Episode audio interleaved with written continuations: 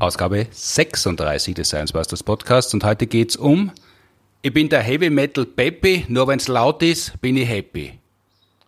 Das greift natürlich zu kurz, aber wir werden ja sehen, wo wir rauskommen.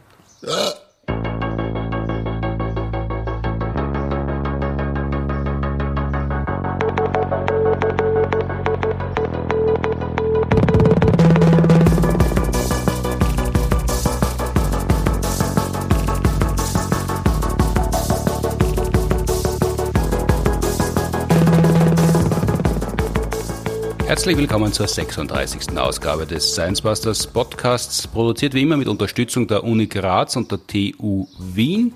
Mir gegenüber vor Vogelzwitscherkulisse, was fast so klingen könnte, als wären wir mitten im Park, neben dem großen Chalet des Universitätsangestellten, aber wir sind da in seinem Büro in der Nähe der Heinrichstraße, wo die Vögel sich das Zwitschern auch nicht versagen lassen wollen. Neben mir sitzt der Kulturwissenschaftler Peter Pichler. Hallo. Hallo Martin. Bevor wir uns auf die harten Fakten stürzen, kurzer Überblick, worum es heute gehen wird im Podcast, um Heavy Metal und wie man ihn beforscht und warum man das überhaupt macht, und zwar unter besonderer Berücksichtigung der Beischelreißer Musik aus der Steiermark. Wie kommt es eigentlich dazu? Heavy Metal, universitäre Forschung, das klingt zuerst einmal nicht naheliegend. Wo, wo bist du in die Schule gegangen, dass man dann später auf die Idee kommt, auf der Uni sowas zu machen? Also das ist so gegangen. Das ist ich bin ja Historiker, ich erzähle gern Geschichten, ich beforsche die Geschichte. Also ich bin in, vor allem in die HIB Liebenau, in Graz-Liebenau gegangen und das mhm. war zu dem Zeitpunkt in den 1990er Jahren noch eher, sagen wir, eine traditionell geprägte Schule. Das ist ein Oberstufengymnasium oder? Ist ein normales normales, so eine erste Klasse. Genau, genau, so ist es. Und ich habe dann irgendwann einmal, also ich bin in der Grazer Metal-Szene sozialisiert worden. Mir hat einfach immer mehr, also wenn ich verzerrte Gitarre Gitarren höre, das tut irgendwas in meinen Kopf, dann passiert irgendwas, dann mhm. fällt sozusagen ein Schalter um, das macht mir Spaß, das, das ist für mich Erholung. Und ich habe dann, also ich habe Geschichte studiert, in mhm. Kulturgeschichte mit Europabezug promoviert. Und ich habe dann so vor zehn Jahren gemerkt, hoppala, spannenderweise, da entsteht ein internationales Forschungsfeld, das sind die Metal Studies, die sich wirklich rein auf die Musik konzentriert, die mir da so gut gefällt dann habe ich mir die Frage gestellt, ja, wie kann denn das sein? Wie kann denn das passieren, dass da auf einmal gestandene Uni-Professoren sich für so einen Lärm eigentlich interessieren? Und ich habe mich da dann ein bisschen eingelesen. Ich habe gemerkt, da geht es sehr stark um die Soziologie, auch die Volkskunde hat sich das angeschaut, aber gemerkt, dass es eigentlich von der Geschichte her noch nichts gibt. Und das war der Einstieg so vor zehn Jahren und heute. Also ich möchte einfach verstehen, was die Geschichte dieser Szene ausmacht. Mhm. Das ist ja jetzt natürlich der sehr positive Zugang zu dem ja. Ganzen. Warum gibt es das überhaupt? Defetistisch könnte man sagen, das sind Leute halt älter worden, die, so wie du sagst, mit der Metal-Szene sozialisiert ja. worden sind oder in der Metal-Szene. Und weil sie das interessiert und der universitäre Alltag sie verändert hat, probiert man halt, ob man auf dem Gebiet, das am Unitis taugt, universitär forschen kann. Oder, oder ist es da, da wirklich darum gegangen, dass das eine Ausdrucksform ist eines gewissen Teils der Bevölkerung und dass man mehr lernen kann, wenn man sich anschaut, was sie die auf die Lederjacken und Jeansjacken draufbügeln, als wenn man schaut, was im Reisepass steht? Ich glaube, dass es einfach eine sehr, sehr spannende Geschichte erzählt. Also wenn, wir die, wenn wir uns die Geschichte dieser Subkultur anschauen, die beginnt so in den späten 60er Jahren, wie mhm. die Hippie-Kultur untergeht. Und der spannende Aspekt ist, dass diese, zumindest in dem Bereich, den ich mir angeschaut habe, die mhm. steirische Metal-Szene, dass das sehr übersichtlich ist. Das heißt, wir können heute von einer Szenegröße von ein paar tausend Leuten ausgehen und alle wesentlichen Themen der Gesellschaft, die es so in den letzten, sagen wir, 40 bis 50 Jahren gegeben hat, die haben sich auch in dieser Szene wiedergespiegelt. Das heißt, man kann sozusagen wie im, im subkulturellen Labor beobachten, wie jetzt so eine kleine, wie so eine kleine Community mit Themen umgeht, wie Friedensbewegung oder wenn es darum geht, mit Menschen mit Behinderung umzugehen. Oder in den letzten Jahrzehnten tauchen auf einmal schwarze Menschen auf Metal-Konzerten auf. Ja, wie geht man damit um, wenn sich die eigene Metal-Identität verändert oder wenn ich da immer mehr Menschen auch, wenn ich immer mehr Frauen dort habe? Also man kann wirklich die Mechanismen studieren und das ist so, so die Hauptthese, die sich immer mehr rauskristallisiert, dass eigentlich die Metal-Szene so besonders ist sie ja gar nicht. Sie ist ein Teil der Großgesellschaft und alle großen Themen, die ich quasi in der anderen, in der Großgesellschaft habe, die kann ich dort auch so studieren. Und was ich so spannend finde, dass man eben schauen kann, ein bisschen im Querschnitt, so seit den frühen 80er Jahren, was hat denn funktioniert, was hat nicht funktioniert, wie gehen eben zum Beispiel in einer Krisensituation wie einer Pandemie, wie gehen da mit dem Bedürfnis um, trotzdem Musik zu machen oder Konzerte zu veranstalten. Und ich glaube, das ist sehr spannend, dass man das in, in der Form beobachten und studieren kann. Wenn du jetzt sagst, du bist in der Metal-Szene sozialisiert ja. worden, was, was kann man sich darunter vorstellen, wenn man in der Metal-Szene sozialisiert wird? Das heißt, dass der 16-jährige Peter Bichler zum Beispiel in das Q in der Grazer Innenstadt gegangen ist, wo man du das Kur ein bisschen beschreibst. Das wird es in vielen Städten geben, aber das ist ja doch, äh, sagen wir aus feuerpolizeilichen Gründen heute eigentlich nicht mehr, mehr vorstellbar. Also das Q ist das erste Grazer Metal-Lokal gewesen, ist 1981 gegründet worden. Das war Metal-Lokal, ich habe das als, als Diskothek kennengelernt und nicht als Metal-Lokal. Beides, das ist ja das Spannende, was man daran beobachten kann. In den frühen 80er Jahren sind dort die verschiedenen Subkulturen aufeinander geprallt. Mhm. Das heißt, ich habe dort Gothics gehabt, ich habe dort Punks gehabt und so weiter und so fort. Und ich bin dort hingegangen und war einfach fasziniert von der Andersheit. Ja? Das heißt, im Kuh hat man besser auch nicht in die Ecken geschaut, weil da hat man nicht so recht gewusst, was dort los ist. Ne? Ja, man ist besser ab einem gewissen Zeitpunkt dann immer an der Wand angekommen, weil man ja, dann ja. doch vor lauter Kondenswasser abgerutscht wäre. Und das war ja das Lokal, wo, wenn man reingekommen ist, am späteren Abend, dann, also das war so ein bisschen die Absturzdiskothek vom Ruf her in der restlichen äh, Bevölkerung. Aber für dich war das dort äh, ein Sehnsuchtsort oder zumindest ein Ort, wo du gern hingeschaut hast? Es war ein Ort, wo ich was kennengelernt habe, was außerhalb meines üblichen Bezugsrahmens war. Mhm. Und da komme ich wieder zurück zu eher, sagen wir, ich bin in Fasalsberg, im, im, das ist ein bisschen südöstlich von Graz aufgewachsen. Mhm. Und da ist man noch zur katholischen Jungschar gegangen und hat diese Welt kennengelernt. Mhm. Das heißt, es Aber war. Aber hat es ja schon Jazzmessen gegeben? Nicht in Fasalsberg. ich weiß nicht, wo du da Jazzmessen erlebt hast, nicht in Fasalsberg.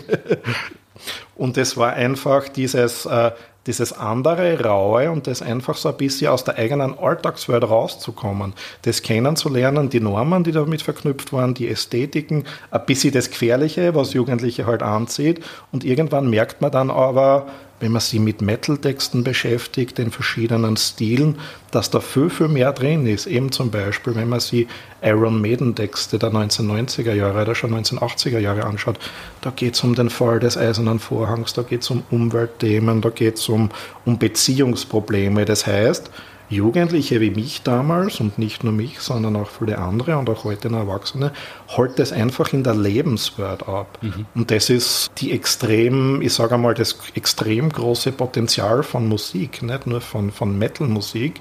Und das ist bis heute so. Und die, die spannende Frage ist halt, wie entwickelt sich das in einem historischen Prozess über 40 Jahre? Und wie verknüpfe ich das eben mit all diesen Symbolen, mit Totenköpfen und so weiter und so fort? Wieso muss das gerade damit verknüpft werden? Ne? Vom Stereotyp her, von der Vorstellung her, denkt man sich doch eher, dass ein Jugendlicher, der gern anecken möchte, der gern rebellieren möchte, äh, keine Freude darüber hat, wenn er Heavy Metal Band, äh, wie, wie die, die Scorpions jetzt über Winds of Change singen, noch dazu mit Gepfeife und äh, in Balladenform. Da denkt man sich, das, das habe ich erst in Nachrichten, das kenne ich aus dem Geschichte, Geografieunterricht, äh, deshalb bin ich ja genau woanders hingegangen, dass es dort um Blutspucken, Satansverehrung äh, und Komasaufen hat es damals das Wort noch nicht gegeben, aber sowas geht, also über die Stränge schlagen. Äh, jetzt sagst du, dass, dass diese Texte, das ist ja fast wie mein, mein Freund der Baum mit, mit Metal Riffs, wenn der, der Inhalt so ist. Das ist ja nicht der ursprüngliche Zugang, weil dafür muss man ja nicht Satanssymbole und Totenschädel und umgedrehte Kreuze und all dieses Zeug bemühen, wenn man dann erst über Umweltschutz singt. Also ich glaube, das Spannende ist einfach, die Metal-Szene ist ja entstanden um 1970, mhm. nachdem man gemerkt hat, dass sozusagen die Hippie-Utopie von Friede, Freude, Eierkuchen und so weiter, dann hat man gemerkt, dann ist die Wirtschaftskrise gekommen und dann ist die Ölkrise gekommen und so weiter. Und dann hat man halt gemerkt, dass dieser Gesellschaftsentwurf, in dem es um alles gut gehen soll, in dem wir den Baum umarmen wollen, dann hat man gemerkt, es funktioniert einfach nicht so. Das hat sich in der Musikkultur wiedergespiegelt. Und dann ist Metal aufgetaucht mit Bands wie Black Sabbath, wie Deep Purple. Und auf einmal ist es auf einfach in der Musik auch um Themen gegangen, die eben alltäglich waren. Es ist gegangen um Krieg, es ist um Drogen gegangen, um Vietnamkrieg und so weiter. Und die große Leistung von Metal in der Perspektive ist, dass es Dinge zurück in die Populärkultur geholt hat. Der wissenschaftliche Begriff ist dafür das Objekte, also das andere, das Gefährliche, die Themen, das Dunkle aber das zeigt uns einfach, dass das Teil der Lebensrealität ist. Und sozusagen, wenn man das historisch angeht, dann ist die Funktion von solchen Diskursen wie Metalmusik, dass wir einfach wieder damit konfrontiert werden, dass das Teil unserer Lebenswelt ist. Schau dich heute ein bisschen in der Welt um. Ukraine-Krieg, Klimakrise und so weiter und so fort. Das muss sozusagen alles auch in Populärkulturen Platz haben. Und das ist dann die große Leistung von, ich sage einmal, es ist wirklich eine Leistung. Ich habe es nicht nur in der Metalmusik, ich habe es auch in ernsthafter Hip-Hop-Musik und so weiter. Aber das wieder zurückzuholen, zu verarbeiten, für Menschen konsumierbar zu machen. Das ist das. Und da brauche ich dann einfach, das ist sozusagen ein ästhetischer Zwang. Das funktioniert nicht, wenn ich über Krieg und so weiter singe. Da kann ich zuerst vorne nicht den Baum drauf tun. Da brauche ich den Totenkopf halt. Und das ist, denke ich, für das Verständnis und das, was das für Jugendliche und dann auch Menschen, die sozusagen dabei bei dieser Identität bicken bleiben, das sind die ganz, ganz wesentlichen Aspekte dabei. Also diese Identität, wie ich das in Sounds gieße, diese Themen, die uns unwohl fühlen lassen, um das geht es bei Metal. Und das ist so, die große Leistung ist auch einfach, das wieder sichtbar zu machen. Das heißt, das hat eine ganz schlüssige soziale Basis, eben, dass ich merke, dass so in den 70er Jahren, da tauchen diese, also ich habe eigentlich in, in, in Europa und auch der westlichen Welt von 1945 bis etwa 1970 ein beständiges Besserwerden der Gesellschaft. Auf allen Ebenen, Wirtschaftswachstum, Wirtschaftswunder in Deutschland und so weiter. Und das bricht dann aber um. Und das ist der Zeitpunkt, wo solche Dinge wie Heavy Metal auftauchen, weil sozusagen die Gesellschaft sie braucht aber das ist quasi der musikalische Puffer der Dystopie, die in der Gesellschaft beginnt? Ja, genau so, ja. Also es ist so eine Dystopie, die wir brauchen, damit wir sozusagen ein bisschen besser mit der Welt zurechtkommen. Ja. Mhm. Ich glaube, dass die Menschen das einfach brauchen. Wir brauchen Utopien, ja natürlich. Die Utopien habe ich auch in, in vielen Formen in Metal-Musiken, mhm. damit man einfach nach Lösungen sucht und auch diese, diese Lösungsmechanismen, die wir schon kurz angesprochen haben. Aber die Dystopie ist einfach so, ja, was tut man jetzt mit den Dingen, die da ist? Können wir es irgendwie soundmäßig ausdrücken? Können wir es ein bisschen von uns auch weghalten, dadurch, dass wir uns am Samstagabend damit in der Form beschäftigen?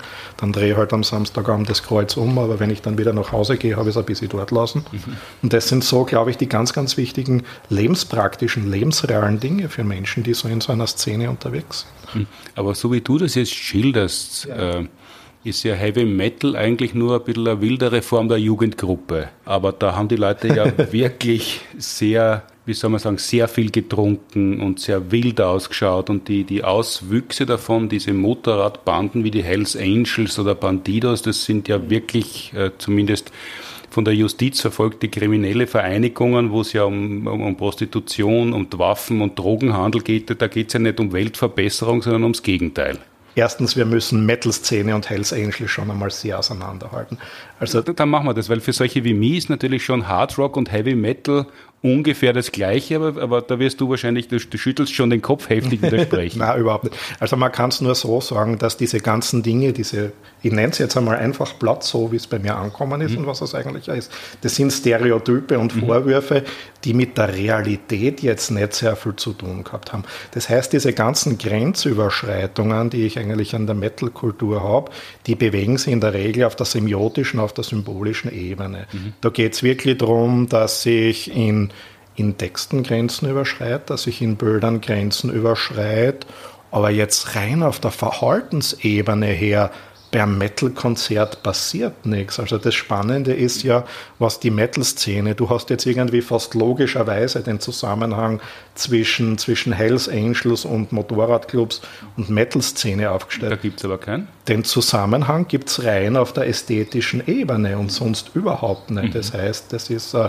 man kann da noch, man kann den Bogen noch weiter zurückspannen.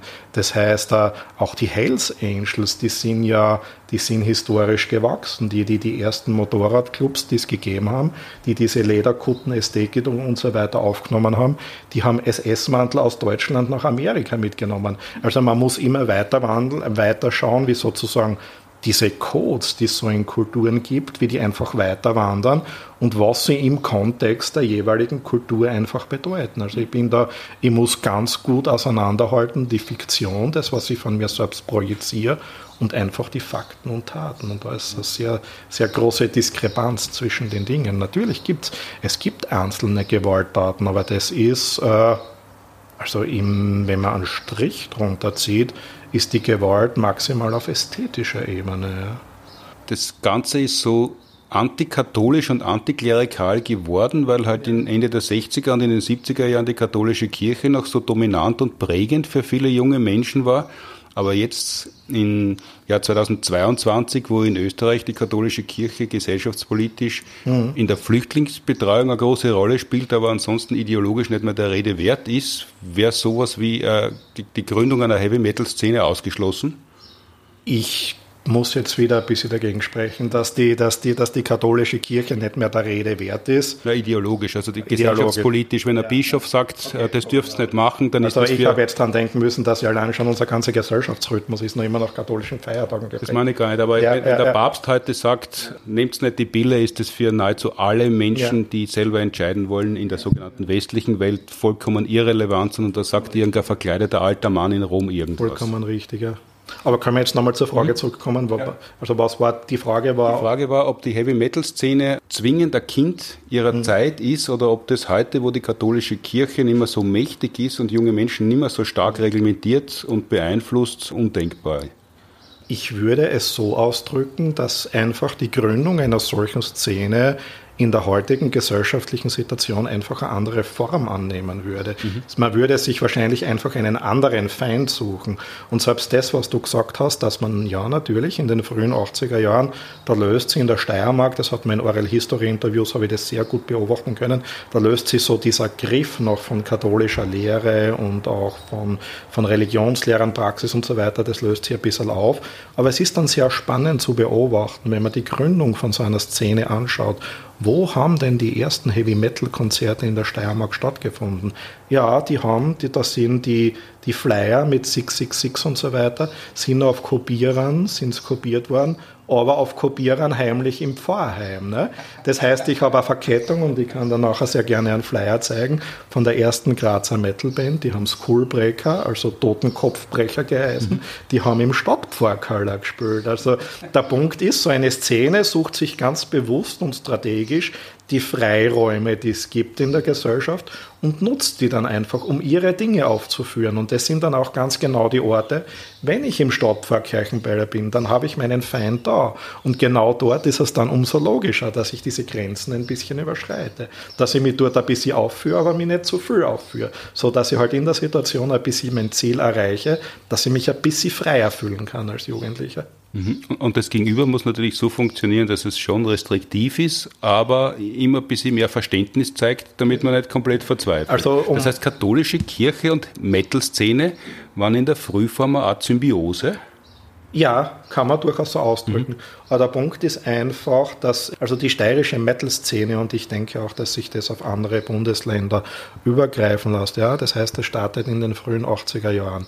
Wenn man da aber die Geschichte der kulturellen Liberalisierung anschaut, da ist schon was, ein bisschen was passiert gewesen. Das mhm. heißt, das ist nicht mehr ganz so restriktiv und man kann eben die Freiräume, die es schon gibt, so ab den 70er Jahren, 68er Bewegung und so weiter, da kann man einhaken und genauso diese Dinge, die es schon gibt. Du hast früher von Jazz-Gottesdiensten gesprochen, das spricht ja schon dafür, dass die Formen ein bisschen aufbrechen, die Liturgie mhm. ein bisschen liberaler wird. Es wird einzelne Religionslehrer gegeben haben, die ein bisschen sozusagen Dinge passieren haben lassen und genau da hakt man dann ein, um die Dinge noch weiter zu treiben und mhm. das Interesse, die Frustration, die Jugendliche, männliche Jugendliche vor allem in der Frühzeit haben, um dort das ein bisschen weiterzutreiben. Das, das ist der glaube ich, der entscheidende Aspekt. Ja. Mhm.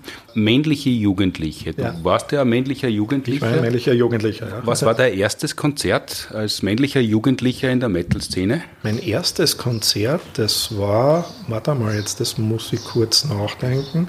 Da war ich oder 15 oder 16, das war die sogenannte Out of the Dark Tour im Grazer Theatro. Damals mhm. sind aufgetreten eine Gothic-Band namens Therion, dann war noch Crematory, das ist auch eine Gothic-Metal-Band. Und da war genau das, was ich vorher beschrieben habe. Ne? Es ist schon viel Bier getrunken worden, aber es ist genau dieses, dieses Laute und andere, diese, diese Community, die es da gegeben hat, die hat mich sehr fasziniert. Also ich glaube, das war das. und du bist als 15-Jähriger in den 80er Jahren, nein, das war in den 90er Nein, das Jahre, war 95. 95, 95 bist du ins Theater reinkommen. Da, ja, schon. Das, ist, das, das hat funktioniert. Also das war, das hat auch, ich, ich möchte den Grazer Gastronomen heute nichts untersteuern, aber es war in Graz mit 13, 14, 15 kein Problem, ein großes Bier zu bekommen, sagen wir es einmal so. Ne? Und dann waren wir mit 15 schon am Beginn der Metal-Szene. Genau. Wenn du das heute auswendig kennst noch das Line-up, dann kennst mhm. du das, weil du dich als Forscher damit beschäftigst oder du würdest dich sonst auch so dran erinnern, an die Bandnamen, weil das so prägend war? Ja. ja. Es ist genau so. Also ich kann mich ziemlich gut daran erinnern, dass das, also ich könnte dir sogar sagen, zu welchen, ich glaube, das ist um 7 Uhr losgegangen. Also ich den so, so detailliert hat sich das eingebrannt in dein Leben? Ja, schon. Mhm. Ja. Und das hat er dann tatsächlich zur äh, Forscherkarriere geführt. Und jetzt hast du das zweite Merkmal oder eins der Merkmale, die zumindest nach außen sie so darstellen, schon angesprochen, nämlich die Lautstärke. Ja. Kurzer Exkurs, wie ich habe ganz wenig Medizin studiert. Damals war der Biologieprofessor äh, ein Mann namens Rosenkranz, gefürchteter mhm. Biologieprofessor, äh, der angeblich alle durchfallen lässt bei der ersten Prüfung die äh, eigentlich gar nicht so schlimm war. Er selber war natürlich schon gewöhnungsbedürftig. Der hat damals, ich habe die vertiefte Ausbildung in Biologie gemacht, gesagt, äh, wenn ich Geld habe und investieren möchte in den nächsten Jahrzehnten, dann soll ich das investieren in Firmen, die Hörgeräte und Implantate herstellen, weil mhm. die Menschen werden immer schwerhöriger werden. Ja. Ich habe das nicht beherzigt, weil ich mir für Aktien und sozusagen nicht interessiere, aber er hat völlig recht gehabt. Ja. Das Weiß man das als junger Mensch, dass diese Lautstärke so ungesund ist und setzt sie dem deshalb aus und deshalb ist das ein Markenzeichen dieser Szene oder ist, hat das ganz eine andere Bedeutung? Weil Lautstärke ist ja, das ist ja eine der Säulen der, der Metal-Szene. Ich würde es nicht so ausdrücken. Ich glaube, dass es auch ganz genau in dem Punkt einfach darum geht, dass es um Grenzüberschreitungen geht. Das mhm. heißt, wenn ich so die Geschichte der Rockmusik anschaue, die, die Rolling Stones waren sie eigentlich in den 60er Jahren Heavy Star Heavy Metal. Ne? Mhm. Und es ist immer darum gegangen, dass man extremere Dinge sucht. Und genau das ist es. Wenn ich es ein bisschen lauter drehe, überschreite ich die Grenze auch ein bisschen. Mhm. Aber ja, natürlich, das, das ist nicht gesund, wenn man in der Lautstärke hört. Und deswegen gibt es auch heute bei jedem Heavy Metal Konzert werden einfach Oropax ausgeteilt. Jetzt könnte man sagen, das tut man, damit man es nicht hören muss. Ne? Aber es ist genau das. Also ich glaube, es geht genau um dieses Grundprinzip, um das, also der, der, der Fachbegriff in der Forschung ist der Begriff der Transgression, also der Grenzüberschreitung. Und das ist das ganz Prägende für diese Subkultur, dass ich in allen Bereichen nach dem Extremen und den Grenzüberschreitungen suche und gleichzeitig aber an extrem konservativen Dingen festhalten. Ne? Also zum Beispiel, der, wenn ich mir den, wer ist der klassische Held in der Metal-Szene, das sind die Gitarrenhelden. Ne? Das ist ja ein zutiefst patriarchales Symbol eigentlich. Ne? Der steht auf der Bühne mit seinem Phallus-Symbol E-Gitarre und jeder schmachtet die dann. Ne? Das ist eigentlich was extrem Konservatives. Oder Metal-T-Shirts, die müssen schwarz sein, die müssen so sein, dass man die Schrift in der Regel nicht lesen kann. Das ist was extrem Konservatives. Das ist eigentlich, das hat ein bisschen einen Uniformierungscharakter. Ne? Aber gleichzeitig wird das verknüpft so mit der Suche nach, nach, nach neuen Extremen in Sounds, in Ästhetik, in Texten und so weiter. Und so muss man diese Geschichte anschauen, wie sich diese Kultur über die Jahre verändert, verfestigt und wo die Kerne sind, die, die, die dann überbleiben sozusagen von dem Ganzen. Das heißt, es gibt sowas wie die, die Metal-Kultur, das gibt es nicht. Es gibt mhm. so einen Trichter an Genres und Codes und, und sozusagen Schablonen und da wird sie immer wieder neu bedient. Die spannende Frage ist, ob ich dann heute überhaupt noch was Neues finden kann. Ne? Mhm. Ja, ihr habt ja Videos gemacht, Helmut Jungwirth, der bei den Science Busters ist und ja. so also kurze Instagram-Videos machst, da war ja eine der Fragen, ja, kann ein Heavy Metal Shirt rosa sein? Die ihr dann, glaube ich, nicht beantwortet habt. Aber kann ein Heavy Metal Shirt rosa sein? 2022 geht es vielleicht schon, aber hätte es 1995 auch schon rosa sein können? 1995 halte ich es für ziemlich ausgeschlossen. 2022 ist das gar kein Problem. Es gibt ein jüngeres Genre, das ist so ein Subgenre, ein Metal-Subgenre, das ist so, sagen wir, seit 2005, 2010 entstanden. Das ist der sogenannte Post-Metal oder Post-Black Metal. Mhm. Da geht es genau um diese Dinge, dass man Dinge miteinander verknüpft, die eigentlich nichts miteinander zu tun haben. Also zum Beispiel extremes Gekreische, extreme Blastbeats, oder ich nehme ein T-Shirt. Was sind Blastbeats? Blastbeats sind sehr, sehr schnelle Bassdrums. Also da bin ich in einem Bereich von, von mehreren hundert Beats per Minute und mhm. das ist einfach so, so was Maschinengewehrartiges. Und das tue ich aber dann halt zum Beispiel mit einem rosa Shirt zusammen oder Death Metal Unicorn schreibe ich auf ein T-Shirt drauf und solche Dinge. Ne? Und das hat dann in der Szene aber auch ein bisschen einen Mief, das akzeptiert nicht jeder. Oder da ist es dann auf einmal auch möglich, dass ich weiß nicht, äh, ein schwuler rosa Sänger auf der Bühne steht, der sich halt aufführt bis zum geht nicht mehr. Ne? Und wird das, wird das Einhorn da als Jesus-Symbol wahrgenommen und alle rennen mit dem Teufel und mit dem Totenkopf herum oder wird, ist diese Ikonografie spielt die keine Rolle? Die spielt schon eine Rolle, aber es geht genau wieder um denselben Aspekt. Es geht um die Grenzüberschreitung. Wenn ich eben prägenderweise im traditionellen Metal den Totenkopf, das Bierkrügel und so weiter habe, dann ist es wieder Grenzüberschreitung, wenn ich sowas tue. Ne? Darum geht es dabei. Die, um die Frage, also ja, heute ist es definitiv möglich, mhm. halt, zumindest in einem gewissen Eck von der Kultur sowas zu machen. Also den Helmut, den hätten sie jetzt nicht von einem Post-Black-Metal-Konzert ausgehauen. Das hätte schon hingehauen. Früher, noch dazu, wenn er Zwirn kommt, hätte er wahrscheinlich eher auf ein Mods Konzert, irgendein Ska-Konzert geben müssen in seiner Zeit. Müssen, ja. Äh, gehen wir nochmal zurück ins Theater 1995 zu deinem ersten Konzert. Das heißt, da waren alle dunkel gekleidet. Das Licht wird entsprechend dort so gewesen sein und Lautstärke. Und was genau hat dich daran fasziniert, dass du da dabei geblieben bist? Weil es ist ja, wenn man als junger Mensch weggeht, möchte man ja vielleicht andere kennenlernen. Wenn du jetzt mhm. wohin gehst, wo das Licht schlecht ist, wo die Luft schlecht ist, wo alle ein bisschen trinken und es ist so laut, dass du die nicht verständlich machen kannst, dann, dann fehlt ja vieles von dem, was man eigentlich vom Weggehen als junger Mensch machen möchte. Also was, was mich zutiefst fasziniert hat, das war damals die Band Terrian.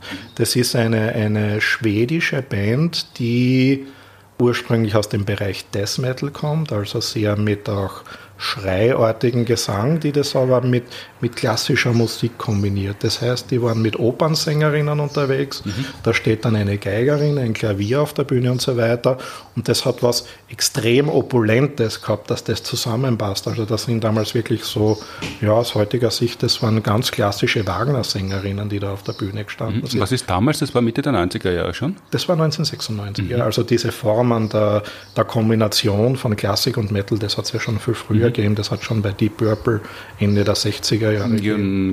Also Ende der, genau, das war in also der Zeit, 69, Bilder 70er. Ausstellung dann neu Genau, genau, genau. Und dann aber natürlich, also mich hat diese Erfahrung von Sound, Licht und eigentlich Grenzüberschreitung fasziniert. Aber natürlich habe ich dann auch andere Menschen kennengelernt, weil das Konzert ist um 10, 11 aus, mhm. dann gehe ich aber weiter. Wir sind dann ja weitergegangen ins Q mhm. oder ins Music House in Graz und dann habe ich genau diesen Sozialisierungsaspekt, den habe ich ja da. Ich gehe weiter, bespreche das dann nachher mit den Leuten, boah, das war geil, das war super, was die da gemacht haben und so weiter. Also ich habe das alles ja da. Ne? Mhm. Also das ist so ein... Äh, ja, jetzt mache ich doch wieder ein bisschen Werbung, merke ich gerade für die Metal-Szene. Aber es ist ein Erlebnispaket, das mehr als das rein das Konzert. Ne? Mhm. Und, und, ich erlebe vor allem auch was, dass sie also für mich war das damals auch ganz wichtig und ich weiß nicht, ob das heute noch so, aber das ist jetzt reine meine persönliche Erinnerung. Es war ganz was wichtig, dass ich was erlebt habe, was meine Eltern eben nicht erlebt haben. Ne? Mhm. Das war schon ein ganz wichtiger Punkt dabei. Und was aber auch meine Lehrer in der HIB Liebenau so in der Form vielleicht nicht erlebt haben und auch vielleicht nicht gutheißen würden. Ne? Das heißt, wenn du dort in welchem Fach auch immer Musik, Religion, ein Referat drüber gehalten hättest, ja dann hätten die nicht gesagt, ah, das ist aber interessant, der macht das und das in der Freizeit, aber er überlegt sich was drüber, sondern dann wäre das eher abfällig beschieden worden. Es hat sogar in der Zeit damals, es hat bei uns eine Religionslehrerin gegeben, die hat Flyer ausgeteilt, wo vor Iron Maiden gewarnt wurde. Was, was warnt man?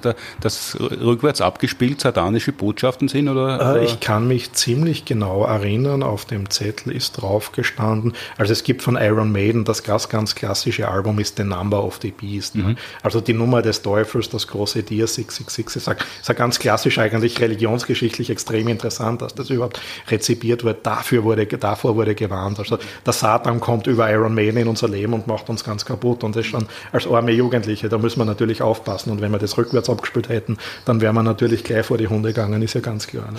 Ja, die haben ja dieses, dieses Iron Maiden ist ja mit diesem Monster Eddie auf Tour gegangen, genau, oder? Also das genau. war ja so eine dämonartige Figur. Ja, genau, genau, genau.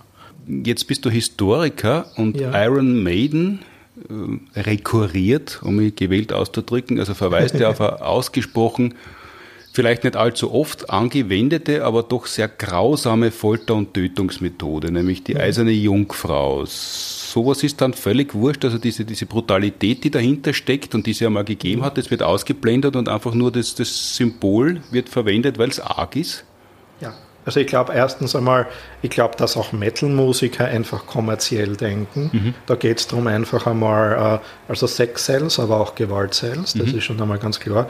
Und ich glaube erstens, dass es um diese Aspekte geht, was wir vorher schon besprochen haben, dass man sich einfach an Themen rantraut, an die sich sonst sozusagen niemand rantraut, Dinge repräsentiert, die in der Gesellschaft immer vorhanden sind. Gewalt ist immer vorhanden, wir erleben es im Moment ganz stark, aber man muss sie halt wieder ein bisschen herholen. Ich thematisiere das, ich mache da einen Sound draus, aber na gut, ich habe diese eiserne Jungfrau, ich habe sie auch auf der Burg Riegersburg, kann mhm. ich es mal anschauen. Also, ja, aber das ist ja, ich war dort als Kind ja. Äh, und das da hat mich nächtelang nicht schlafen lassen, ja. die Vorstellung, da drinnen stehen zu müssen. Also, sehr, also sehr, sehr unangenehme und sehr grausame Erinnerung.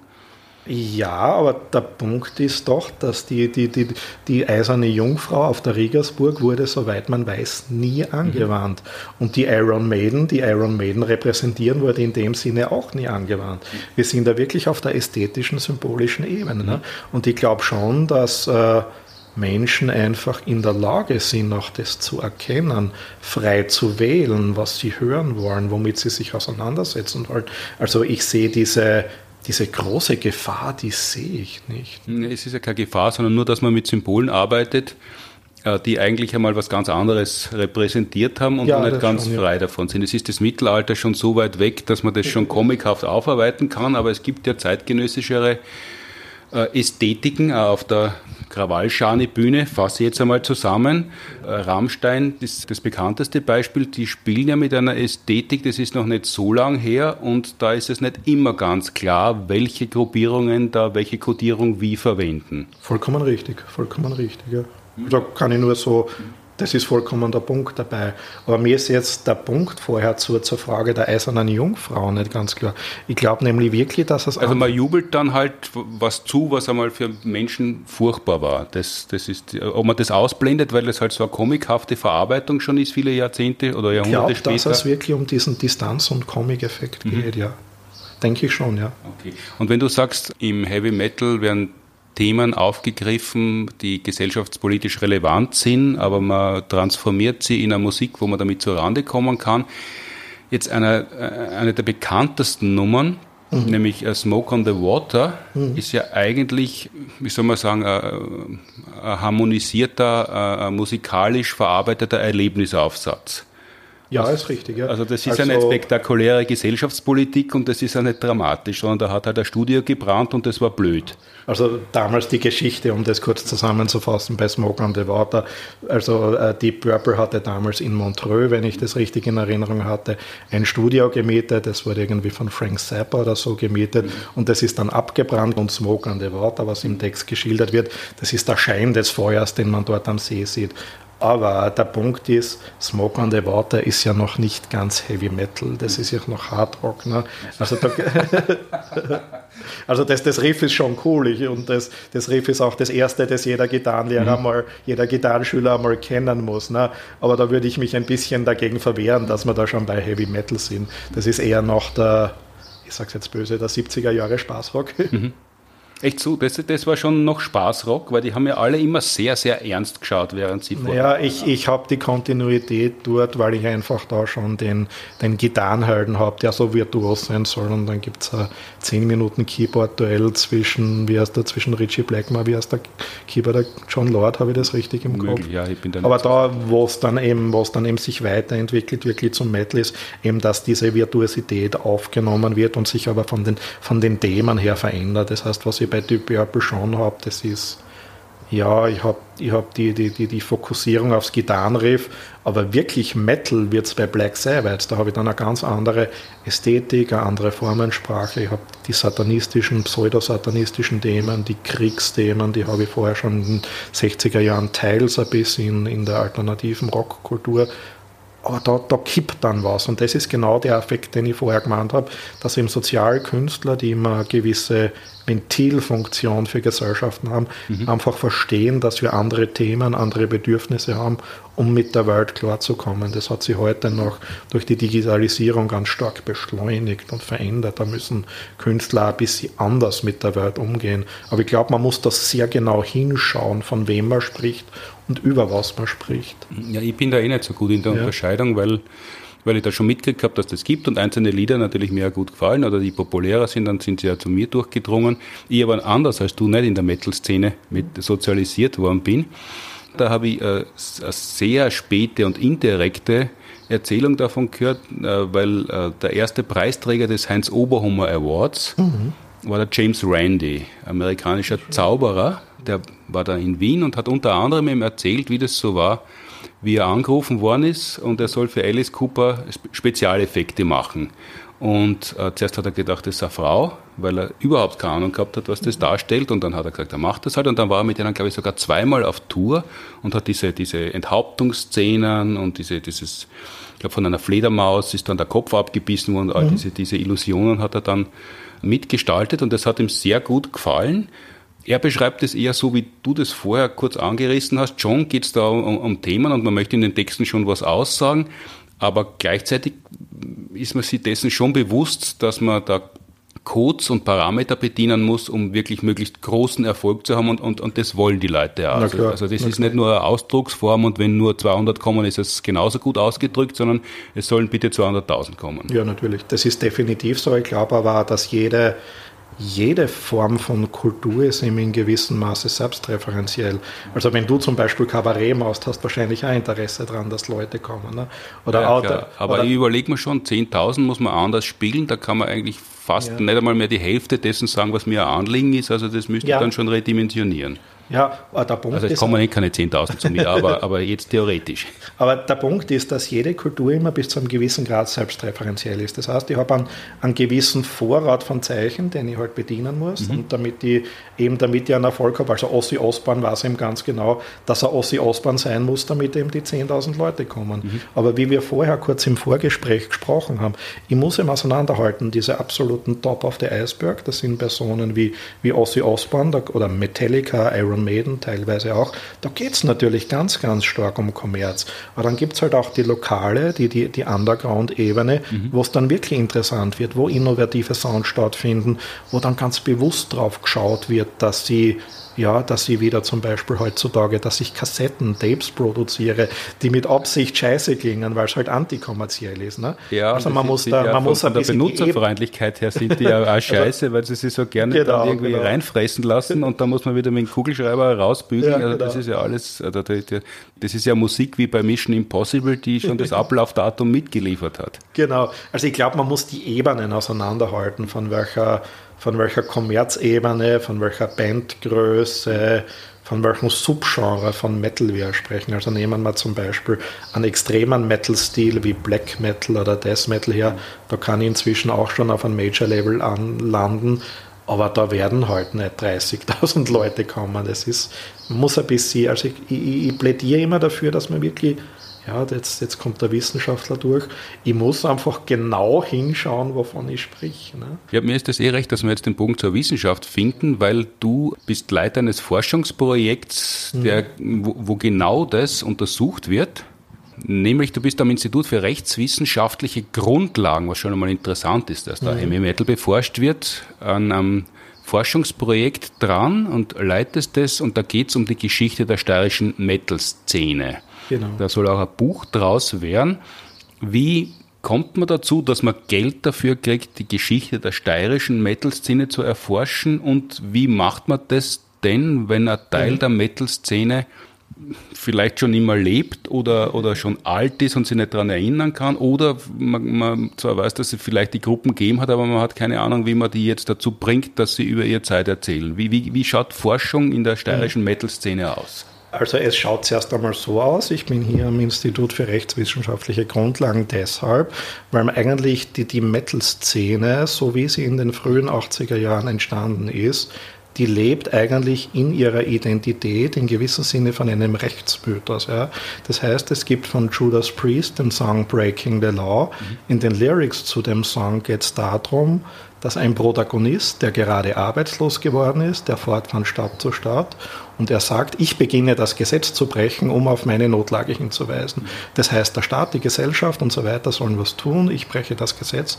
Heute würde man von Empowerment sprechen. Ja? Das heißt, die Metal-Szene hat traditionellerweise, zumindest in den frühen 80er Jahren, auch größtenteils heute noch, eine Ethik, die für sich in Anspruch nimmt, eigene Gesetze zu schaffen, eigene Szenegesetze zu schaffen, das Konservative ein bisschen aufzubrechen, was aber immer auch ein bisschen eine Fiktion ist, weil wir es eben schon früher gehabt haben, dass da doch immer Konservatzüge dabei sind.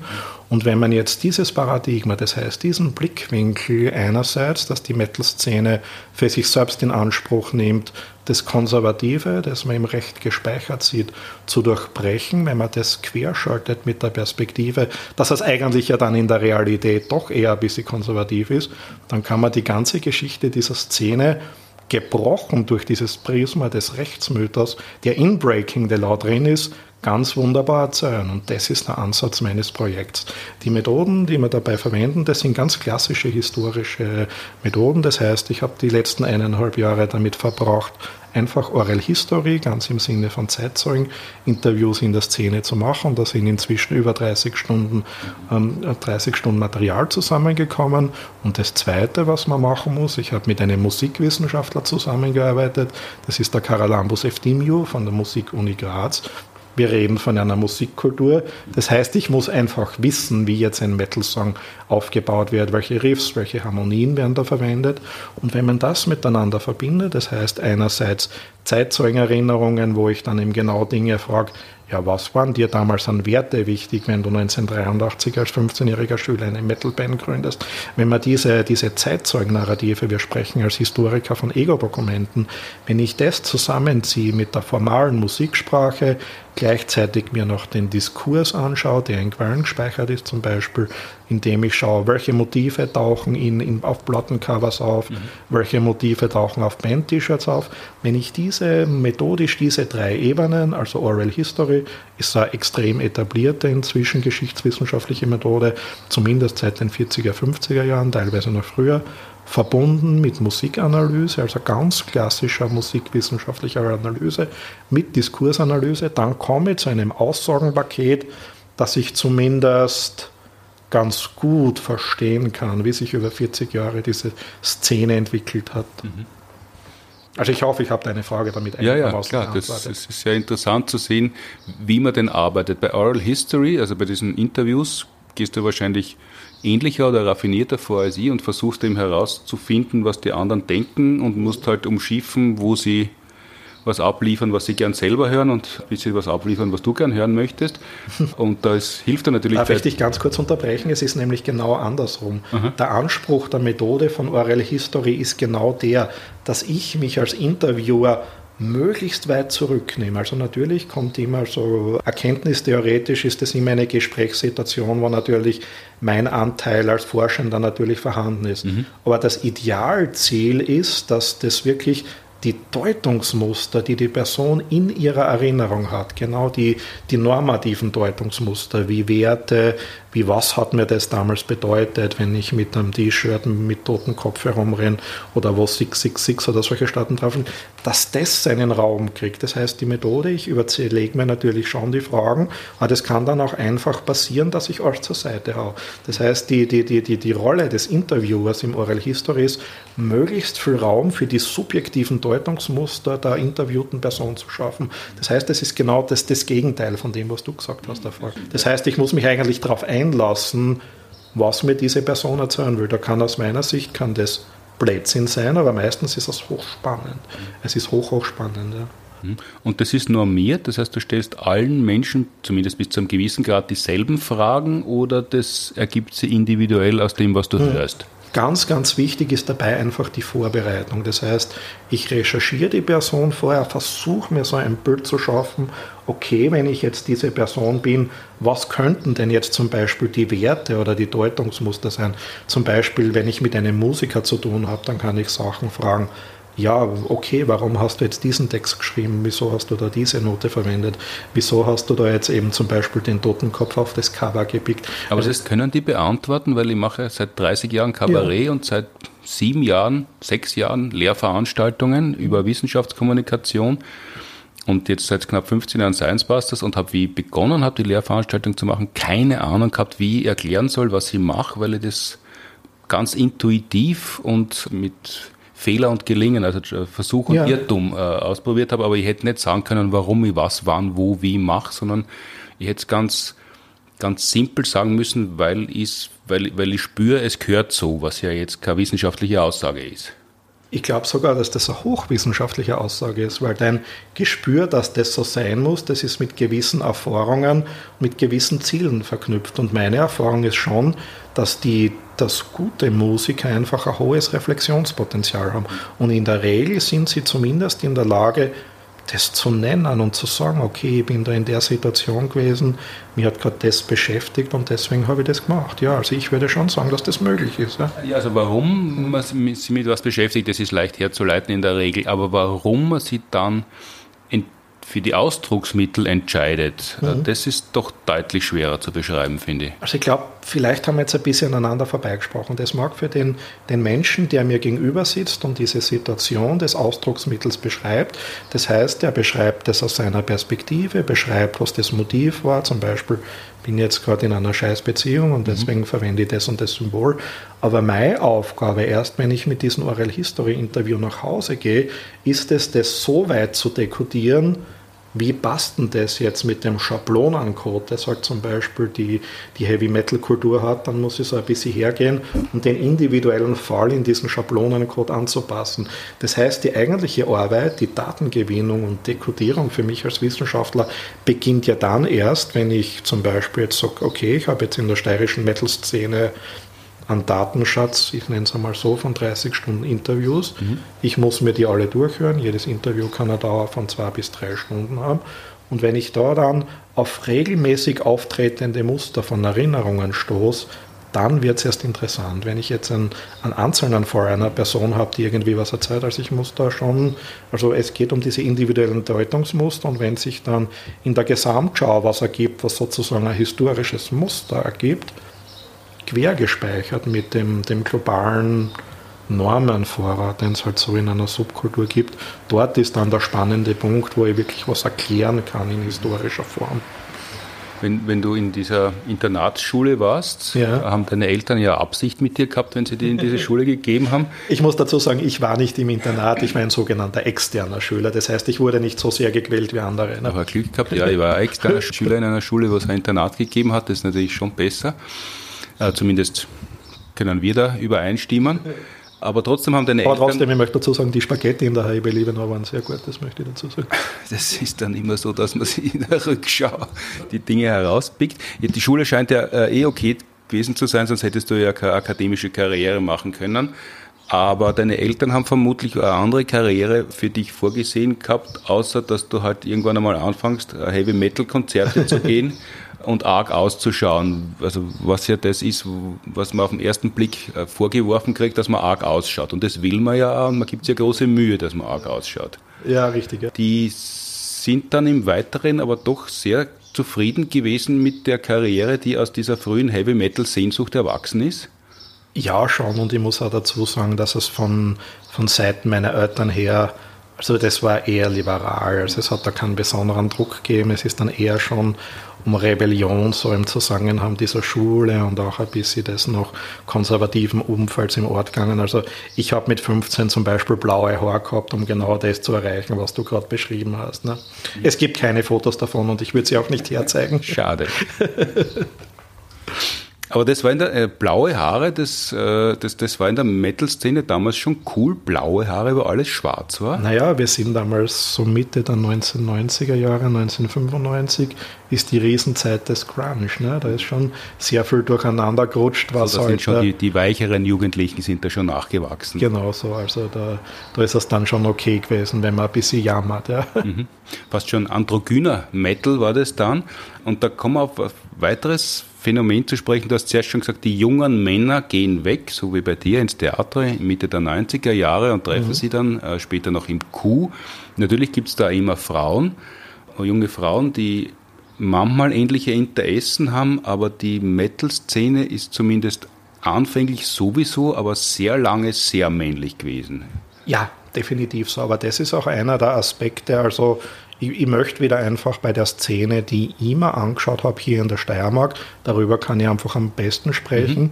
die ist in den frühen 80er Jahren vor allem von männlichen, also wirklich männlichen Schülern und auch einigen Lehr äh, Lehrlingen begründet worden. Mhm. Aber das hat sich über die Zeit sehr verändert. Das heißt, wir können heute für die Metal-Szene circa davon ausgehen, dass man Geschlechterverhältnis, also ich nehme jetzt diverse Identifikationen, nicht dazu von 40 zu 60 ungefähr haben. Mhm. Das heißt 40 Prozent weibliche Szenegängerinnen und 60 Prozent männliche. Das kann man deswegen so genau festschreiben, weil zum Beispiel Szeneinstitutionen, jetzt wie BAPS oder Konzertveranstaltungsorte, die führen sehr genaue Statistiken über ihr Publikum, um planen zu können, ja, wie viel Bier muss ich jetzt kaufen, wie viele Karten werde ich verkaufen. Das heißt, für mich war das irrsinnig spannend, schon zu lernen, dass dieser ja, dieser Marktimperativ, der ist einfach in der Szene da vorhanden. Das heißt aber, man hat schon von dieser Ebene her gewisses statistisches Material und das Spannende ist für mich jetzt als Historiker anzuschauen, wie die Entwicklung ist. Das heißt, es ist in dieser Szene gelungen oder zumindest passiert, dass sie von einer, von einer Gruppe, die zuerst in Graz 20 bis 30 rein männliche hat, dass sie heute zu einer Zahl kommt von 1000 bis 2000, die relativ divers ist und mhm. da und genau auf der Ebene einfach wieder die ganzen großen sozialen Trends widerspiegelt. Mhm. Und das ist dann eben so spannend, wenn ich als Historiker einen Querschnitt durch diese ganzen vier Jahrzehnte mache und mir die Punkte anschaue, die Quellen raussuche, die Texte, die Ereignisse, wo das umbricht, wo eben feststellbar ist, zum Beispiel, dass eben zum Beispiel in einem Jugendzentrum ab einem gewissen Zeitpunkt in den Vereinen, die die tragen, dass da jetzt Frauen in Führungspositionen sind. Wieso, wieso passiert das auf einmal? Ist da ein Gedanke dahinter? Passiert das sowieso oder da passiert das, weil man es gern hätte? Und diese Veränderungsgeschichten zu erzählen, mhm. das ist der Anspruch, den ich habe, den ich sehr, sehr spannend finde. Und weil es eben so eine heute eine relativ übersichtliche Community ist, kann man das eben recht gut, so fast ein bisschen bioskopisch beobachten. Mhm. Äh, wenn du in der Szene schon so lang drinnen bist, bist du selber auch Teil einer Band gewesen oder hast du eine gegründet? Warst du selber auch Headbanger auf nein, der nein, Bühne da, und hast das Mikrofon gekrölt? Da ist mir meine Persönlichkeit ein bisschen in den Weg gekommen. Ich bin nämlich, ich beobachte einfach sehr, sehr gerne und ich bin auch bei Konzerten eher der, der auf der Seite steht und so ein bisschen schaut, was die anderen tun. Mhm. Also, also, das heißt, wenn die, wenn in der, in der Mitte Moshpit hast, das glaube ich die Post abgeht, dann stehst du daneben und schaust, was die machen? Ja, ja. Also ich bin, also ich mache das schon auch, wenn mir eine Band total begeistert, dann bin ich ja in der ersten Reihe Headbang und mache Fotos und solche Geschichten. Aber ich habe es einfach, da kommt dann einfach ich bin sehr, ich, ich schaue einfach irrsinnig gern Leid zu, sagen wir es einmal so. Ne? Und das kommt da dann ein bisschen durch. Also ich habe auch nie in einer Band. Ich spiele ein bisschen Gitarre einfach. Ich habe vor, jetzt muss ich gerade überlegen, vor ungefähr zehn Jahren oder so zum Gitarrenspielen angefangen, aber einfach nur um ein bisschen verstehen zu können, was da passiert. Also ohne jeglichen Anspruch, wenn ich einmal eine Band gründe, soll mir das Spaß machen. Mhm. Aber das, das war nie der Fall, das hat mich nie, nie so mitgerissen. Es geht eher um das Beobachten, so ein bisschen, was da, ja, was finden die Leute auf, das finde ich spannend, kann ich Erklärung dafür finden, wieso tun die das, was die das da tun. Also ich muss dann auch immer ein bisschen in meinen Kopf auseinanderhalten, den Fan und den Wissenschaftler. Ne? Mhm. Das ist ja oft auch gar nicht so einfach. Ne? Aber selbst wenn du keine Band gegründet hast, man hat ja immer Tagträume und je jünger man ist, desto mehr und da hast du wahrscheinlich ausgemalt, wie eine Band ausschauen würde, wo du vielleicht sogar Leadsänger wärst oder Leadgitarrist. da hättest du thematisch dort eingeordnet, wo, de, wo das hingehört, oder da hättest, hättest, hättest damit gebrochen, weil du das ja schon so viel reflektiert gehabt hast, dass du gedacht hättest, nicht das, was es eh schon gibt, sondern eine erste Ableitung? Das ist eine irrsinnig gute Frage. Ich muss jetzt nachdenken. Also ich weiß, als 15-, 16-Jähriger, ich glaube, ich habe versucht, Bandlogos zu kreieren, irgendwie so in die Richtung. Ja, natürlich hat es das gegeben und auch die Idolwirkung von den Leuten ist vorhanden, aber das ist nie so weit gegangen, dass sie dass ich das irgendwie weiterverfolgt oder also fantasiert habe ich glaube ich schon, ja, das habe ich schon dann, aber ich weiß es ehrlich gesagt nicht mehr ganz genau. Weil es gibt ja, wenn man das schafft, dass man eine Band auf die Bühne stellt oder ein Publikum kommt, gibt es ja die soziale Belohnung der Bewunderung danach sehnt man sie ja, deshalb macht man ja viele ja. Dinge, die man in seinem Leben macht und ja. die, bestehen die, die, äh, wie soll man sagen, die bestimmen ja den Werdegang bis zu einem gewissen Grad, aber das hast du außen vor lassen, sondern du bist dann auf die Beobachterseite gewechselt oder immer dort geblieben? Ja, irgendwie ist das so in mir drinnen. Mhm. So, ja. Also es ist schon, natürlich, wie gesagt, es hat glaube ich schon einmal so die Idee gegeben, ja, wie wäre das, wenn, wenn halt ich da umstehe oder wenn ich einen Text schreibe oder, aber ich habe irgendwie so, ich habe einen mordsmäßigen Spaß am Beobachten gehabt, immer schon. Ja. Hm, weil Performen ist ja eins, aber Text schreiben, du schreibst halt deinen halben Alltag Texte, natürlich ja, richtig, viel, viel ja. biografisches Zeug, äh, viel Büro, bürokratisches Zeug, wollte ich ja, jetzt sagen. Dabei, das kommt dazu, jetzt natürlich auf der Uni dazu, aber, aber das, dem, dem stünde ja nichts im Wege, Texte zu schreiben, die halt dann wer andere interpretiert. Oder ist die Szene so eigen und klein, dass die sagen, ja, behalte deine Texte?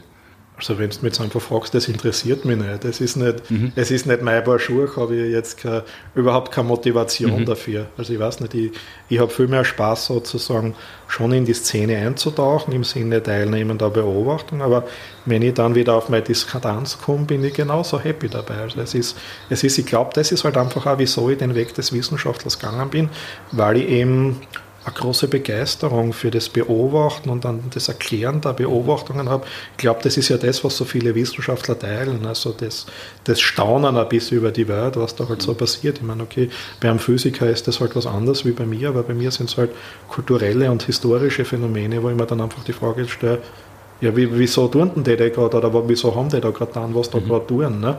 Also es ist dieses, dieses Beobachten über zeitliche Distanz. Mhm. Jetzt hast du kurz die Band Skullbreaker äh, erwähnt am Anfang. Wie, wie ist es denn dann weitergegangen in der steirischen Metal-Szene? Weil mhm. ich habe das ja nur am Rande mitgekriegt und kann, wie gesagt, ja. Hard Rock und Metal nicht voneinander unterscheiden. Aber Könnt ihr dabei bringen. dann hat es, glaube ich, ganz wenige Bands gegeben, die es in die, in die Hitparade, wie das noch geheißen hat, geschafft haben. Schubert war, glaube ich, eine österreichische Band. Ganz selten ist einmal äh, äh, Rockmusik oder, oder, oder Metalmusik in die Hitparaden gekommen und wenn dann eigentlich nur mit Balladen. Und dann äh, sind viele Leute darauf aufmerksam worden, wie zum Beispiel solche wie ich, und haben dann aber gestaunt, dass das das einzige Lied ist, das, das für sie gemacht worden ist auf einem Album und der Rest war aber alles so, wo man äh, eben Headbangern soll oder zumindest äh, äh wo es deutlich flotter dahin geht. Also ist jetzt die Frage, wie sich die Szene entwickelt hat. Also man kann im Großen und Ganzen für die steirische Metal-Szene drei Phasen unterscheiden. Mhm. Die erste Phase dauert circa von 1980 bis 1990. Das kann man als die Begründungsphase bezeichnen, dass in erste Bands auftaucht, wie Blast Virgin, wie in Graz Dynamite, Skullbreak und solche Geschichten. Und da ist es einfach darum gegangen, dass man mal Strukturen schafft. Also so eine Metal-Szene, das ist ja nicht einfach so, dass ich mich heute hinstelle und mir überlege, okay, ich mache jetzt eine Metal-Band. Das setzt voraus, ich muss die passenden Verstärker haben, ich muss die passenden Gitarren haben, ich muss die Räume haben, wo ich das machen kann, ich muss haben Vertriebswege im weitesten Sinne. Das heißt, im Grunde genommen ist so eine Szene ein Netzwerk, ein Teil der Gesellschaft für sich selbst. Das heißt, was in der Steiermark in den 80er Jahren passiert ist, ist, dass sich diese, dass die, die, diese ersten Gruppen von Jugendlichen, die haben ganz bewusst und strategisch, vor allem in Jugendzentren, Räume, Netzwerke, Vertriebsnetzwerke danach geschaffen, dass sowas wie, ein, wie so eine Szene als als Kosmos für sich funktionieren kann. Das setzt ja voraus, dass ich Flyer produzieren kann, dass ich T-Shirts drucken kann. Es war zum Beispiel in den frühen 80er Jahren in der Steiermark ein Riesenproblem, dass ich einfach das Equipment, das ich braucht habe, um die Lautstärke zu erreichen, die ich haben will, die hat es einfach nicht gegeben. Mhm. Das hat man in England bestellen müssen und das hat ein Schweinegeld gekostet. Ne? Das heißt, ich muss einfach ganz grundlegend Strukturen schaffen, dass diese Szene funktionieren kann. Das heißt, in den 80er Jahren ist sowas wie ein Netzwerk entstanden, aus Konzertbereichen, aus Konzerthallen, aus Jugendzentren, wo ich üben, proben kann, erste Studios, die ja bisher Expertise dafür haben. Und das verdichtet sich immer weiter, wenn die Menschen miteinander arbeiten, mhm. dass ich dann so um 90, 1990 da so dastehe, dass ich wirklich von einer Szene sprechen kann, von einer Community, die für sich steht. Da werden wir in einem Bereich sein, weiß nicht, vielleicht von den Borzig Bands, aber halt eine Gemeinschaft, die so über ihre eigenen Netzwerke, über ihre Vertriebsnetzwerke, über ihre, bis über Studios einfach für sich selbst entstehen kann. Das mhm. ist so die 1980er Jahre und von den Themen her ist es da eben wirklich darum gegangen, um Liberalisierung. Das heißt, von den Inhalten her war das Teil der Liberalisierung der steiermärkischen Gesellschaft, der steirischen Gesellschaft. Und das Spannende ist eben, dass dieser Prozess diese Form der, der, der Schaffung mhm. dieser Szene annehmen kann. Mhm. Das ist dann in den 1990er Jahren, ist es dann eigentlich sehr sehr parallel zu, zu den globalen Entwicklungen sehr stark um Pluralisierung gegangen. Da sind da neue Stile aufgetaucht wie Grunge, wie Death Metal, wie Black Metal. Mhm. Das heißt, was dann in den 1990er Jahren in der Steiermark passiert ist, dass diese Szene, nachdem sie sich sozusagen konsolidiert hat, wird sie breiter. Es kommen mehr Bands, es kommen neue Bands, mehr Alben entstehen, eine gewisse Professionalisierung. Und so kann man sagen, dass die 1990er Jahre, das ist so die Zeit, in der die Szene bunter wird. Ja. Mhm. Und das ist so die Zeit, in der ich zu der Szene gestoßen bin. Also das Event, das ich dir vorher geschildert mhm. habe, 1995 im Theater, das war dafür eigentlich prototypisch. Mhm. Da sind an dem Abend sind verschiedene Subgenres auftreten, zum Beispiel Death Metal oder Therion als Band, die sogar Klassik reinbracht hat. Das spricht dann genau dafür, dass ich schon diese Buntheit habe. Therion ist jetzt eine, eine schwedische Band, aber das ist eben dann eben der Punkt gewesen, dass es bunter wird. Und um 2000, das ist der bis heute prägende Prozess, ist, da schlagt die Digitalisierung zu. Das heißt, um 2000 habe ich wirklich einen Bruch in dieser Szene, dass die ganzen Produktionsformen von Musik, die, die Vertriebswerke, die verändern sie radikal. Mhm. Ja. Das heißt, heute bin ich in der Szene in einer Situation, wo sozusagen echte Orte wie das Q oder wie ein Studio oder wie ein Jugendzentrum neben digitalen Orten steht. Ja. Und das ist aber ganz, ganz wichtig, weil die Orte unterschiedlich miteinander funktionieren. Ich habe auch ganz in der in der Aufnahmeweise und in der Produktion von Musik eine, eine, ganz, ganz andere Situation. Es war in den 80er oder 90er Jahren, ein Metal-Album aufzunehmen, hat ein Schweinegeld gekostet, mhm. weil es einfach teuer war. Studiotechnik teuer. Heute ist das kein Problem. Das kann ich im Prinzip zu Hause mit meinem Notebook machen. Mhm. Das heißt, dass ich ab 2000, ich habe viel mehr Musik, in der Regel auch professionellere Musik. Das Qualitätslevel geht nach oben. Das heißt, die, die, die dritte Phase, die man bis heute unterscheiden kann, das ist die Digitalisierung mhm. der Szene und das ist ein offener Prozess. Da muss man jetzt einfach schauen, wo das hingeht. Mhm. Wo man natürlich die Frage stellen kann, und das finde ich sehr, sehr spannend, ja, Digitalisierung heißt eigentlich Globalisierung. Wie weit kann ich denn noch wirklich von einer steirischen Szene sprechen, wenn ich hier in Graz sitze, ein Album produziere, das aber in der nächsten Minute nach New York hochladen kann, jetzt ein mhm. bisschen über, über sie zu sprechen. Aber das sind so, so, so die drei Phasen und Prozesse, die unterscheiden können. Ist das dann überhaupt noch eine Szene? Es ist noch eine oder Szene, sind das die Leute dann schon alle vereinzelt, weil sie ja ohne offizielle Vertriebswege jeder für sich schauen muss, wo er bleibt, dann ist es ja vielleicht nicht mehr, mehr dieser Zusammenhalt der frühen Szene. Das ist eben das Spannende, dass diese klassischen Formen, also das Q existiert bis heute höchst lebendig, das Explosiv in Graz, also diese klassischen Orte, die haben noch immer ihre Bindungsfunktion. Mhm. Was, was man wirklich erforschen noch müsste, und das würde ich mir noch gerne viel genauer anschauen, ist, wie die Szene eigentlich strategisch beides miteinander verbindet. Ich glaube nämlich, dass es da sehr, sehr, sehr starken, ja, es ist so ein ja, was ganz Strategisches dahinter, diese neuen Räume einfach für sich zu nutzen, aber gleichzeitig das konservative Steirische im Jugendzentren, das beizubehalten. Ich glaube, das, das ist die große Frage, die da im Moment noch zu klären ist. Große Frage. Also das, was mich umtreibt halt. Ne? Also das Folgeprojekt, äh, kurze Grußadresse schon an den FWF. Du hast das ganz am Anfang kurz erwähnt. Für alle Menschen weltweit, so ist es ja definiert, hat es Pandemie gegeben. Das war für alle Menschen, auch für uns, äh, hat das bedeutet, dass es keine Live-Auftritte gegeben hat. Das ist in der Musik mindestens ebenso verheerend, wenn nicht noch viel verheerender, weil ja, wenn ich es richtig verstanden habe, auch sowas wie die Metal-Szene eigentlich davon lebt, dass es regelmäßig Live-Auftritte gibt. Wie, wie ist denn diese Szene, jetzt sagen wir die steirische Metal-Szene, über die Zeit drüber gekommen? Ich denke, sie ist zum großen Teil gut drüber gekommen, weil wir uns da wieder die ganz konkrete Situation der Bands anschauen müssen. Also die lokalen Bands, von denen wir sprechen, die leben in der Regel nicht von dieser Musik. Mhm. Das heißt, das sind, die sind berufstätig und was man dann einfach gemacht haben, okay, man hat gemerkt, ich kann derzeit nicht live auftreten, was tun jetzt? Ja, was tun? Ich mache ganz einfach ein neues Album. Mhm. Das heißt, es hat einerseits sogar den paradoxen Effekt gegeben, dass es einen Kreativitätsschub gegeben hat. Das heißt, ich habe in den letzten zwei Jahren sehr viel an neuer Musik, auch an Musik, die sich dezidiert mit Pandemie auseinandersetzt, sogar neue Bandgründungen, weil man halt einfach nicht weiß, was man in der Zeit tun hat können. Was wirklich betroffen ist, das sind Dinge wie Lokale, mhm. die einfach in dieser Zeit keinen Umsatz machen können. Das heißt, einerseits habe ich Künstler, die sozusagen kreative Auswege finden, aber dann einfach auch Strukturprobleme. Mhm. Das ist das Problem, das da existiert. Also ich glaube, die Szene ist bisher ganz gut drüber gekommen, aber in Einzelfällen ist es einfach wirtschaftlich sehr schwierig geworden. Mhm. Und das sind quasi äh, Nebenerwerbsmettler, ja, wenn du das so ausdrücken willst, ja, natürlich. Ja. Mhm, also wenn ich jetzt in, in Graz sitze und äh, einen extremeren Metal-Stil produziere, dann werde ich nicht davon ausgehen können, dass ich so viel wie ein gewisser Andreas G. verkaufe. Ne? Kann sein, dass mein Englisch- oder Geografieprofessor in Wirklichkeit die ganz argen Sachen zu Hause produziert und dann kommt er wieder anständig gekleidet und hat sich einen Lehrplan. Ich hoffe, dass das so ist, ja.